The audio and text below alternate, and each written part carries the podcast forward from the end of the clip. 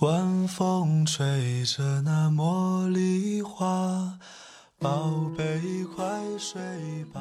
每一天，我们的生活忙碌复杂，希望此刻的你卸下全部的面具和盔甲，呼吸一下新鲜的空气，让心灵放个假。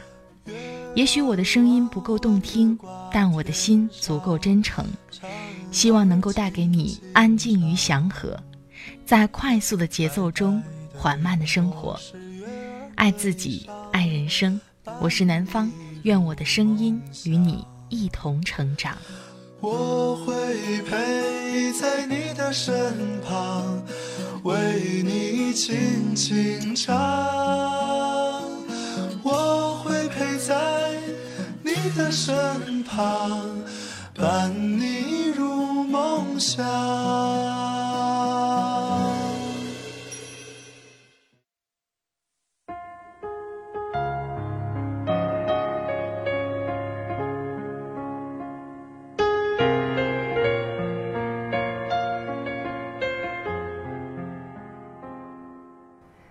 嗨，亲爱的朋友，这里是快节奏慢生活，我是南方。最近过得好吗？有朋友留言说，南方你在河南信阳，那你是哪里人呢？而且为什么叫做南方呢？是因为是南方的姑娘吗？南方呢，在这里为大家解答一下。其实呢，南方是一位东北人，在河南信阳工作。取南方这个名字的原因其实非常有趣。我记得在我开播的时候曾经说过，那是因为我在离开家上大学的时候，特别喜欢达达乐队的《南方》这首歌曲。之所以起名南方，就是想让自己牢记当初的梦想，不忘记为什么出发。今天想和你分享的文章是来自向暖的《曾经有人爱过你》，这是一篇非常温暖的文章。我相信在我们的生活当中。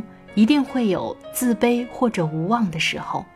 看了这篇文章呢，觉得心里暖暖的，因为在这个世界上，你不知道会有谁在哪个角落里正默默地关注着你，喜欢着你，甚至说爱着你。所以，不管遇到什么样的事情，都不要沮丧，也不要怀疑，请相信，这个世界上一定有人曾经爱过你。听了文章，如果有什么感受，欢迎你随时分享给我。我的新浪微博和微信公众账号都是南方 darling 陆宝宝，陆是陆游的陆，宝是宝贝的宝。另外呢，微信公众账号每天都会发送六十秒的晚安语音，感谢各位的关注。好了，开始我们今天的分享吧。朋友们从来没见过林飞喝这么多酒。本来大家在阿鹏新开的店里聚餐，一开始喝的红酒，林飞就比每个人喝的都多。喝着喝着，他说不过瘾，非要来点啤的。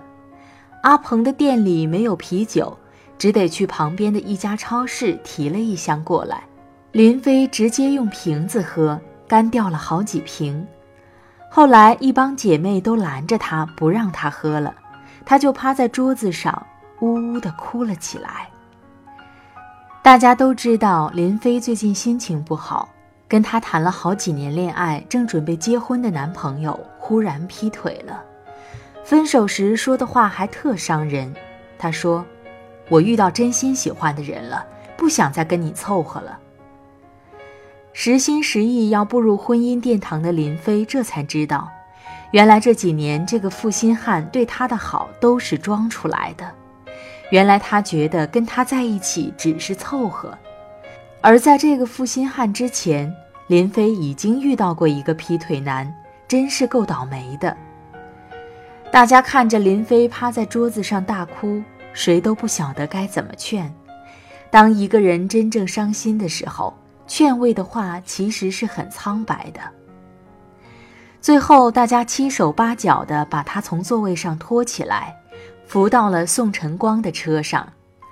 宋晨光是今晚上唯一没有喝酒的人，他来的很晚，因为他马上要结婚了，所以很忙，大家也就不逼他喝酒了。宋晨光这几年事业有成，找的女朋友温柔可人，婚房买在这个城市的高档社区，婚礼设计据说也别出心裁。总之，什么事儿都顺。林飞今晚上喝这么多酒，可能也是因为老同学的幸福更衬托了他的凄凉。宋晨光开车送林飞回家，一路上车停了三次，都是因为林飞下车吐。林飞吐得掏心掏肺的，宋晨光就在旁边默默地帮他拍背，给他递矿泉水。吐到第三次的时候，林飞浑身没了力气，自己都站不起来了。宋晨光就拉着他的胳膊，把他搀了起来。林飞站起来之后，忽然反过来抓住宋晨光的胳膊，夜色中目光明亮。他问宋晨光：“你说，我是不是特别让人讨厌？没有人会真心喜欢我，对不对？”大约没想到他突然这样，宋晨光愣了一下，半天才开口道：“别这么说，你还会遇到更好的男人的。”会吗？林飞突然笑起来，表情却像在哭，而且眼泪也出来了。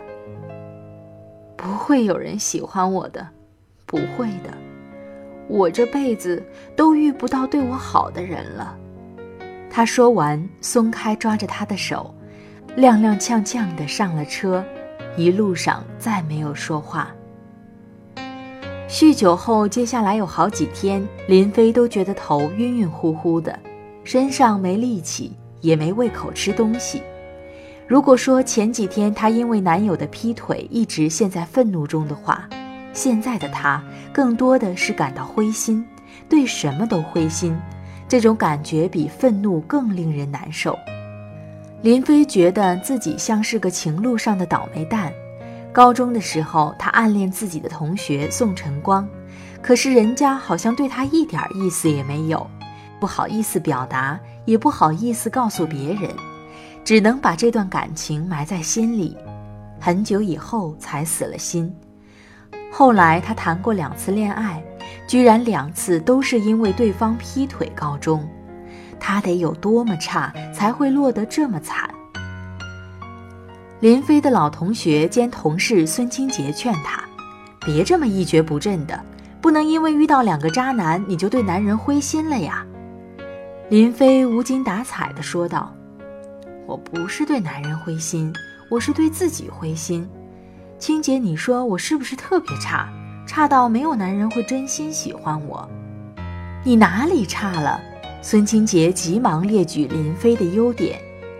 从上学那会儿到现在，菲儿算不上特别引人注目的女生，但是她善解人意，性子温柔，有一种安静恬然的气质，是那种让人觉得很舒服的女孩。只不过在感情上，她缺乏信心，有些被动。孙清杰苦口婆心说了半天，见林飞的表情恹恹的，知道他的心情很难一下子好起来。就换了个话题说：“你说宋晨光结婚，我们随多少份子钱合适呀？”说完了，他才意识到这个话题更打击林飞。不过宋晨光婚期就在眼前了，这也是不容回避的问题。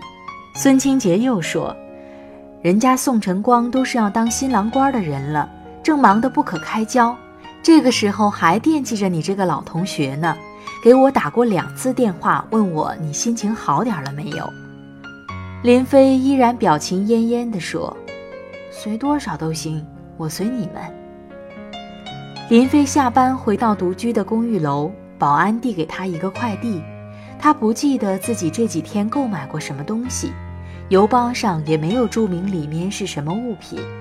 林飞到家心存疑虑地剪开邮包，发现里面是一个纸盒子。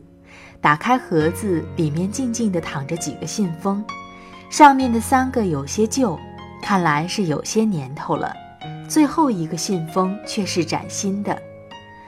林飞拿起第一个信封，上面写着“林飞亲戚”，落款是宋晨光。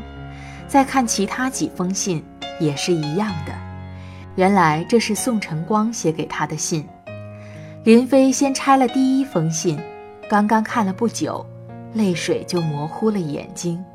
他取来纸巾擦一擦，才能继续看下去。第一封信写于他们高中快毕业的时候。菲儿，你好。只有在信中，我才敢这样称呼你的名字。平时见到你，因为害怕自己会脸红，让别人看到我的窘态，我总是不敢用力地看你。每次匆匆一瞥，心里就异常慌乱。不知道从什么时候开始，我喜欢你了。也许是那次在运动会结束后，你匆匆塞给我一瓶水。然后低着头迅速跑开的一刻，也许是那次你在班里读课文，你读得那么投入，那么动情，你的声音似乎有一种魔力，一下将我吸引住了。也许是因为放学后你总喜欢坐在一体楼下的草坪上看书，你低垂着头，发丝拂过你的脸颊。我从你身边走过去操场打球，你不抬头，我却总是觉得脸热。我喜欢你，可是我没有勇气告诉你。你的注意力似乎只在学习上，你从来没有注意到，有个男孩在悄悄喜欢你。快毕业了，我想我应该告诉你，我喜欢你，哪怕被你拒绝。可是每当从你身边走过，我总是有些心慌，鼓起的勇气又瞬间消失，所以还是给你写封信吧。我想报考 S 大，不知道你愿不愿意跟我一起。第二封信写于大学的时候。菲儿，我们终于没有在同一个城市上大学，好在我们就在相邻的城市。国庆长假，压抑不住内心的想念，我请假两天，早早离校。我想路过你的大学，去看看你，也许这会是一个表白的机会。可是菲儿，我始终是一个胆怯的人。我去了你的学校，远远的看到你从图书馆出来，我看到你身边有一个男孩，你们并肩走着，男孩在说着什么。你依然像高中那会儿一样，微微低着头，有些害羞的样子。也许你已经遇到了你喜欢的人。那天我悄悄离开，没有去打扰你。写信想问问你，那天那个男孩是你的男朋友吗？但是其实我有些惧怕答案。菲儿折起那封信，努力回忆宋晨光所说的那个日子。他想了好久，才想起，那个男孩子似乎是他们系里广播站的。当时在跟他说着他入选广播员的事。那个男孩子根本就不是他的男朋友。大学四年，菲儿没有交过男朋友。第三封信写于他们大学毕业后回到这个城市。开始工作之后，菲儿，同学聚会又遇到你，我已经不是当年那个胆怯的男孩，你也不再是那个害羞的小女生，可是，在你面前，我依然有些局促，大约是当年我曾经那么的喜欢你。听说你有男朋友了，心里有些酸酸的。我青春纪念册上的那个让我怦然心动的女孩，有了她的护花使者。我唯一能做的，也许只有祝福吧。我喜欢你，也许注定是个没人知道的秘密，它只能被我封存在记忆里。林飞想起那次同学聚会，她当时的确是有了男朋友。孙金杰在同学们面前说起。他想起宋晨光当时冲他端起酒杯，说了祝福的话。他不记得他当时是什么表情，因为他没有抬头看他。在他面前，林飞还是存留着当年的羞涩。林飞喝下那杯酒，心里五味杂陈。曾经暗恋过的男孩，如今真的跟他再无可能。他的青春时代的美好悸动，终于画上一个句号。林飞打开最后一个崭新的信封，取出信纸，上面是宋晨光刚刚写下的话语：“菲儿，当年的我是一个那么没有勇气的人，写了这些信，却一封都没有寄出去。本来这一段往事，我想就独自尘封在我的青春记忆里。但是那晚，我看到你的难过，看到你有些绝望的眼神，我决定把这些信寄给你。我想让你知道，你是一个美好的女孩，曾经有人深深的喜欢过你。泪水再次模糊了林飞的眼睛。宋晨光的婚礼上，林飞看到动情处，含着泪微笑。后来新娘的捧花抛出来。正落到他的手里，新郎冲着他微笑，他明白那笑容的含义。菲儿，你是个好女孩，会找到属于自己的幸福。